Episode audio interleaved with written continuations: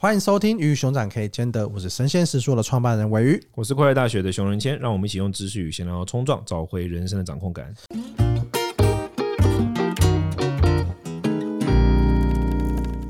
今天这一集呢，我们来聊一个最近很夯的一个测验，叫灵魂十二型人格。天哪，你这样说我都就是那个头上有有有鸟在飞。你现在是不是很胖？太好，你太你太捧场，太我太爱你了。对，这是我们快乐大学做的一个测验了。很多人玩呢？真的吗？你身边有人玩吗？有啊，子琪，这我们的同事。好，谢谢。对对啊，这是我们做的一个测验啦。对，就是突然要介绍自己的东西就好。你们跟大家介绍一下什么是灵魂十二型人格？灵魂十二型人格哦，灵魂十二型人格是其实呃，我我们先退一步讲，就是说大家都知道十二星座嘛。对，十二星座其实是现现代，就它已经发展到。占占星学其实是很后面的东西。其实十二星座以前，其实大家对于星座的概念是十二宫，黄道十二宫。黄道十二宫的意思就是说，太阳在天上走嘛。古人认为地球是太阳世界的中心，所以太阳是围绕着地球，嗯，在天上一年会走一圈，嗯，那这一圈就他把这一年的一圈三百六十度分成十二个三十度的。这样的一个区间，所以太阳每一个月会在一个位置，十二个位置，嗯，然后这十二个位置就叫做宫哦，所以就太阳每年对太阳会经过十二宫，嗯，那这十二宫，因为这每一个宫里面在晚上的时候会有几颗比较耀眼的星，所以我们因此就用那一个星座的名字去称呼那个宫，比如说母羊宫、天蝎宫是这么来的。好，那你是什么星座？我我依照西方占星学，我是天秤座。OK，依照西方占星学的话，那我是水瓶座。好，那么这十二宫呢，在在其实，在古代，包括印度跟巴比伦人，他们都会把这十二宫外，因为古人是相信天人合一的嘛，就是说外在的世界跟内在的人之间是有某种联动性，包括我们人本质，我们的性生命跟我们的不论是纵向呃纵向的生命流程，就是从出生到死亡，还是就是深入的人的灵魂面向，它都有这十二个宫。它都有这十二个宫位，或者说十二个面相，嗯，所以这就是所谓的灵魂十二面相的测验的基础。它是在印度的这种所谓我们称之为 Nakshatras 的这种学，我们我们翻译为光明神学了，不一定很精准，但是大概是这个意思。就是在这个学学术体系里面，认为说人本来就有人的一个灵魂有不同的面相，每个人都有。那你会在某些情况之下比较善用某些灵魂面相，某些情况之下比较不善用它，大概是这样子。嗯。那你自己在做这个灵魂十二型测验的时候，大家会你是怎么设计的啊？我我讲，我经常跟大家讲，如果大家没有没有做过的话，它是大概会有我印象中有六十题的一个一个题目，然后每个题目有三个选项，就是跟你做一般的那种心理测验很像。然后这三个选项就是六十题全部做完之后，你会得到一个结果。然后十二型人格就是会有十二个不同的不同的结果嘛。那我自己做下来的话，我自己是我的，它有分，我觉得这个它的测验结果有，等下可以请熊跟大家分享嘛。一个是你的先天灵魂面相，对，然后第二个是你的后天灵魂面相，对。那什么是先天灵魂？什么是后天灵魂呢？应该说，印度的神学、印度学灵性学术认为说，我刚刚强调嘛，它是天相信天人合一的嘛，哦，那相信天人合一代表说你在不同的季节或者说不同的时间点出生。代表的是你可能这辈子你的像是你的功课是什么？就你这辈子，我们都说人好像来到这个世界上是有自己的功课嘛，嗯，所以就很像是你这辈子的功课，或者说你这辈子要克服的那个问题是。你说这是先天灵魂的部分吗？对，OK。所以基本上它就是，比如说像你现在灵魂如果是有风的性质的，或者你是先先天先天灵魂是有水的性质或者火的性质的、嗯、的部分的话，那你可能就是代表你有特别需要去练习的东西。好，那很多人可能会把这件事情就跟占星学。挂挂钩，我就会觉得说，哎、欸，那你做这十二灵魂测验啊，我知道我是什么星座就好了，我不需要你做这个测验，或类似像有些有些人可能会有这种问题。当然，第一个，它的演算方式跟占西方占星学不完全一样，有蛮大的部分是不一样的，它有一些日期上的交叠不一样。然后第二个更重要的事情是，因为在印度灵性学术里面，他会很明确的讲到，举个例子来说，像我好了，嗯，如果我依照这个依照这个印，我我如果依照我们现在看的这个灵魂十二测验的话，我是属于我带我的本质是土。人家说天秤座是风嘛，但我的本质是土啊。那土的这个在印度的灵性文化里面，他就会具体的讲到说，土的人他的根本情绪动能，就是说他很容易受到哪一种负面情绪的干扰。哪一种？土的话是傲慢啊，土的话是傲慢。有人傲慢你就生气？不是，我特别容易傲慢啊。我特别啊，是你自己对。对，然后再来就是说，呃，我特当呃，我如果我把我的这一个负面情绪把它转化的话，它会变成什么样的力量？嗯，类似像这样子，比如说傲慢的力量。不不不，土傲慢的力量如果转化的话，会变成是平等博爱的力量。啊，OK，那类似像他是有一套这样论述的，就是说，那我呢？我看一下，我是创意家，所以我比较多是这个，所以我比较多这个是风嘛。你这是风，因为我我们从颜色上面是有故意设计的，所以你的你的你的那个风的人，他的原始情绪动能很容易的是跟他人比较与嫉妒。哦，对，那当他我要怎么转化？他是他的原始动能比较像是，它是一种依依赖于他人所谓产生的一种竞争心态。嗯然后比较心态、嫉妒心态是他的，当他在负面状态，那他转化为正面状态的时候，是推动别人去成就事业啊，类似像这样。这一套在特别佛学里面特别完整，它有一整套的完整体系。所以第一个就是说我我我觉得我这边有有两个重点了，因为我觉得现在我自己看外面的很多的人格测验哦，我觉得有两个我个人看到的，我不敢不能不能说是呃，我觉得可以更做更好的地方。嗯。就是第一个，其实蛮多人不知道说人格测验啊，比如说目前最被公认是最有科学性质的人格测验是目前啊哈是十六型人格嘛，MBTI 对，然后它它其实被很多的科学单位认为是有带有科学精神的，其他的可能就他们一般科学者都会说那个是不是真的啊，伪科学啊诸如此类，MBTI 被认为是有科学精神的测验，可是呢 MBTI。它其实不是测验你是什么人格，对，它是测验你喜好用什么人格来与人相处啊。OK，因为每次测会状态有一点不太。对，因为在荣格的理论里面，它的基础是荣格理论。荣格认为人本来就，比如说，我们就讲第一个字嘛，就是像我是 E 嘛，就是外向的，你是 I 嘛，我记得是内倾的，比较内倾。哎，我后来最新听我说右边 E，这是重点。因为在荣格的它的原型是一本书叫《人格原型》这本书，荣格的理论是每一个人本来就有 E 跟 I。那当你在做测验的时候，因为你在测验做测验的时候，他们呃精神分析学派的理论是人分成意识跟潜意识嘛，意识就是有感知的那个，潜意识是没感知躲在后面那个嘛，所以你会用意识来做判断。所以当我在意识做判断，我把所有问题回答完的时候，我其实代表如果我出现一，代表我现在此刻我的人格虽然有一跟 I，但是我的意识选择它比较偏向于 E，对，但这个喜好会转变。你像就像你刚刚讲的，你之前是 I，那你现在做又变 E 了，你会转变。所以，其实它会出现一个状况，就是第一个，很多人不知道人格测验，大部分人格测验它不是在测验你是什么人，而是你想成为什么人，你正在你喜欢自己什么样子，嗯，这是第一件事，很多人不知道这件事。那荣格的理论是你喜欢成为什么样子，但你要做平衡，就是你要让自己在呃内外就是就别就 balance 的，E 跟 I 是 balance 的，但这个很困难嘛，所以它最后会出现的状况是什么呢？就是一下是 E，一下是 I，一下是 E，它就会一直在这边拉扯啊。OK。我们做的测验本质是基于第一个，我们在印度神学本来就认为说，人先天就有一个今生这这辈子特别凸显的灵魂本质，嗯，这辈子特别凸显，不是你没有其他的，是这个特别凸显。那么，但是同时你也会有喜好，所以我们两个都兼顾了。你有一个你的原始人格，跟你同时会有你喜好的部分。所以我的原始人格指的是先天灵魂，对对对，那个就是你的先天的，就是。然后我喜好是我的后天灵魂，对。所以像你的话，像尾鱼的话，它的后天灵魂里面，它的原原始人格比例是风，可是你的后天比例比较多的是水。下面上面有一个圆饼图，那个地方，这个对，蓝色是水啊，这是后天灵魂，对，后天灵魂的比例，那个是水，所以就代表说你本身是风，可是你比较习惯用你现阶段。哦，这也是跟阶段性有关的。你现阶段比较习惯用水的方式去面对事情，那风跟水之间，它会不会有？第一个，它是不是有能量矛盾？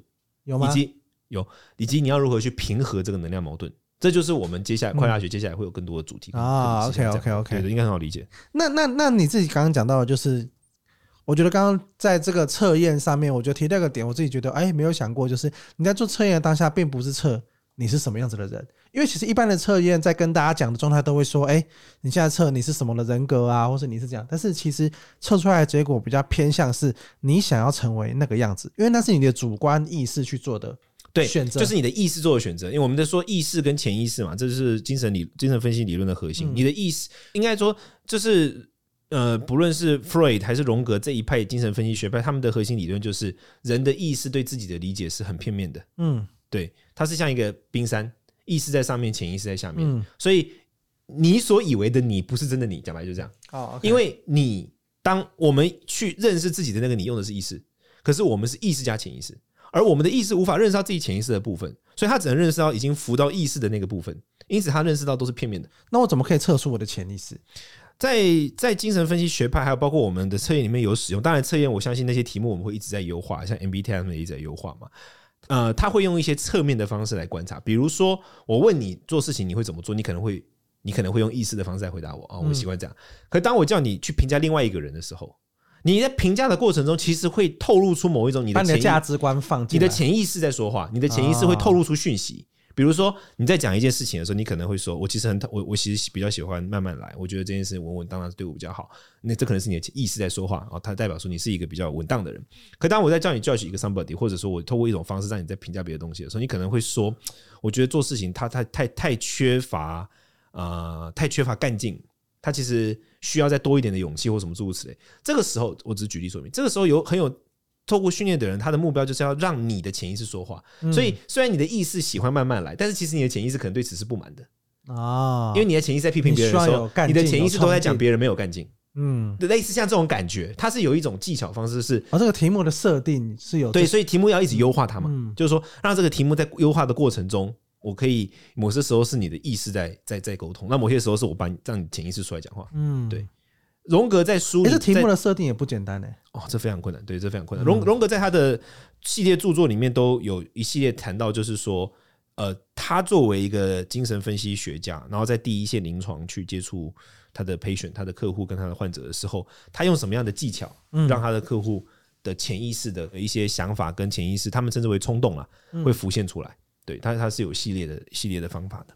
对，大概是像这样。那你这样来看灵魂十二型，感觉上是你刚听起来有。占星学好像也有一些占星学融合了哪些东西在这？呃，没有，其实是反过来的。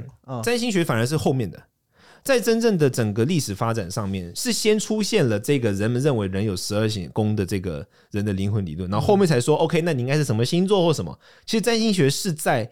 这一种所谓的灵魂能量论之后，嗯，你你应该懂我意思，就是它其实灵魂能量论是先先发生的，只是因为它大部分是以可能比如说范文啊，或者说是以一些比较佛学艰涩的用语存在在文献中，所以大家不知道，嗯，对，所以它是先有的，所以这是第一个。然后第二个是，就是又来到另外一件事，就是很有趣的，也是像荣格，荣格读精神分析或什么，可是其实荣格是受他受印度哲学启发嘛。对，在他的著作里面，比如说他很喜欢有一本叫做《中英文叫解脱》，就是西藏生死书的原本藏文的，他也是在里面提到很多他他在解读这个中英文叫解脱，他认为那全部都是属于内在的能量冲动跟能量冲动所投射出来的影像。所以其实我们所推出的这个这个这个灵魂测验，它在理论定义上其实是他们我们刚刚讲的这些的先先驱者，是更先驱，只是之前没有人把它整理跟挖出来这样子。那你在设计这个十二型人格跟最后的题目啊，跟结果啊，这大概花了多久的时间？从我起心动念、起心动念到找到正确的人，大概花了可能两到三个月吧。然后到找到正确的人，开始跟他说 “OK，Let's do it”，到这个东西上线，应该也是两两三个月。题目感觉上是偏困难的吧，对不对？题目做出来是的确是最最最最最疲劳的，对。可是我觉我觉得是。是这个很给力的，就是这个设计的老师很棒，所以整个事情就发展的还是蛮顺利的。然后重点是我我还蛮意外，就是我们丢出去之后蛮多人填的，就是我们到现在两个月左右，呃，我我们没有特别用力的去做什么宣传或什么，但大概已经有超过四万个填写资料啊，对，所以我觉得还不错，还可以。我觉得这个是一个，我觉得最近呢，我们最近在看很多像是文博会啊，或是各式各样的有非常多的测验，我觉得大家是真的很喜欢做。测验，而且测验的题目大家的接受度跟忍受度也还蛮高的，因为我觉得六十题算是很多的的的测验了，但现在也有四万多个人把它。对我我我故意做六十题的，因为我希望是我我受谁启发呢？受那个 Scientology，就是三大基教的启发。三大基教就是那个谁，Tom Cruise 那个信仰嘛。我我不知道你知不知道，三大基教他们在扩散他们的影响力，包括他们在台湾也有支部。他们在扩散他们的影响力的第一招、第一关，就是一个两百题的人格测验。OK，你两百题做完之后，你的沉没成本已经下去到不行了。嗯，因为你都做完两百题嘛，两百题大概花一个多小时做，我我有做过。那你做完之后，你就几乎几乎就 deeply involved 了，你就对他的很多细节什么都非常非常非常的想要了解等等。所以我我自己感觉上是说，题目越就是它是一个很有趣的杠杆，就是你题目填的越多。来接触的人，他可能是会越对你这个东西粘着度越高。然而相对的，因为题目太多，它的扩散率就会下降，因为太多了嘛，填不完嘛。好，那如果题目越少，虽然扩散率很高，但是对大部分人来说，它就是一个。玩玩就过去了，对对对对对，他不会认真行事。因为假设你只有三题，那你告诉我说你测出了我的潜意识跟意识，我也觉得说你怎么可能？对对啊，所以 你怎么可能？所以我们那时候在设计题目的时候，就有跟老师来回讨论，就是说我希望设计的时间点就是在一个大家快要反但还没反的那个时间啊，因为六十题大概需要你十五到二十分钟左右。嗯，对，那就大概就是一个你你已经开始要反了，但是还没有啊，濒临。烦的那个时间点，嗯、我觉得这个才是才是有意义的。我是做很长做到三分之一就会觉得说啊，好像有点烦了。对对对对对对对，就是要到那个，就我我反正是我身边的朋友都跟我说，这 干太长了。然后但我名单说的就还可以，对啊，所以我我觉得蛮有意思。这是我们接下来因为对，对接下来我们我们快乐大学很多内容就是都会围绕着这个，就是说灵魂十二型人格，就是你是什么？因为我觉得我我自己思考了很久，包括观察，我觉得大家其实常见的状况就是说，我要怎么活出善用自己？其实，嗯，对。那我觉得第一个了解自己，然后跟第二个了解现在自己的倾向，然后如何去达成平衡跟善用，我觉得是重点。那你是怎么样？你的起心动念是什么？因为这个不是一个简单，或是不是一个轻松的活，我感觉。我专门干不简单的，你没看我我的那个翻译著作二十五万字，我两个月就。搞定嘛？哎、欸，我著作不见，没有了，没事没事，算了。就是前一集的内容，好不好？哦，对不起，就是我我的意思就是说，因为我一直想要做，我想要做那种就是长尾型的东西。我喜欢就是很辛苦把一件事做完，然后我就躺着，它就自己可以运作。嗯、对我我是做事风格是这样的。那我就一直觉得说，因为像像我像快乐大学，我我常常讲嘛，就是说到现在为止，我都觉得说我还在，因为我不喜欢就是。我我觉得有些老师们他们在推广知识的时候很有热忱，但我不是这种人，我就是想要，我不是那种，比如说像现在现在像特别是今年，我看很多线上课程的老师们，他们推课之后，他们就好认真的去上各种通告跟各种什么，嗯、就这完全不是我，我就是能不要动就不要动，这我很明楚很清楚是这样，但是我也希望可以分享我想分享的东西嘛，所以我都永远都在思考说我要怎么把它变成一个结构，然后把它变成一个制度，然后变成一个自己可以 run run up 的东西。嗯，那我我自己快乐大学就是开了这些年，我自己感受到的就是说在第一线。大家的问题其实都很像，都很像，对。然后我觉得，呃，既都很像，但是又很有个体性，嗯嗯。所以我觉得，其实大部分的状况是什么？就是可能没有想过自己是什么样的人，以及我应该适合什么样的对象。对啊，对我们我们自己拍个上面呢，关于找自己相关的内容，很很哦，都很高。对。然后像我们同事前两天跟我讲一个我觉得很棒的事情，对，就是我就跟他闲聊，然后就在讲讲说，他说我们我们在聊择偶的事情。我要出卖他的故事。择偶，我们在聊，我们在聊择偶。对，OK，我们在聊择偶的事。然后他就说，他慢慢发现到说，他觉得他的生就是呃人际关系的众多需求中，理解他这一块不是他择偶最优先的事情啊。他可能理解力可以放在他的朋友们，朋友们可以理解他，但是对他来说，这个对象的重点是陪伴，陪伴啊，陪伴。谢谢，OK，陪伴。没事啦，咪蒙我很高兴啊，咪蒙知道自己是很好看的。没有，我是说你伴，你，你同事啊，没陪伴理解，不要想拖我下水。陪伴对他来说，陪伴比理解重要。像我觉得这就是一个很重要的事啊，okay、就是你知道你自己是喜欢哪些东西，然后你知道哪些东西对你来说最重要，所以因此你也会愿意为这个去做选择的妥协。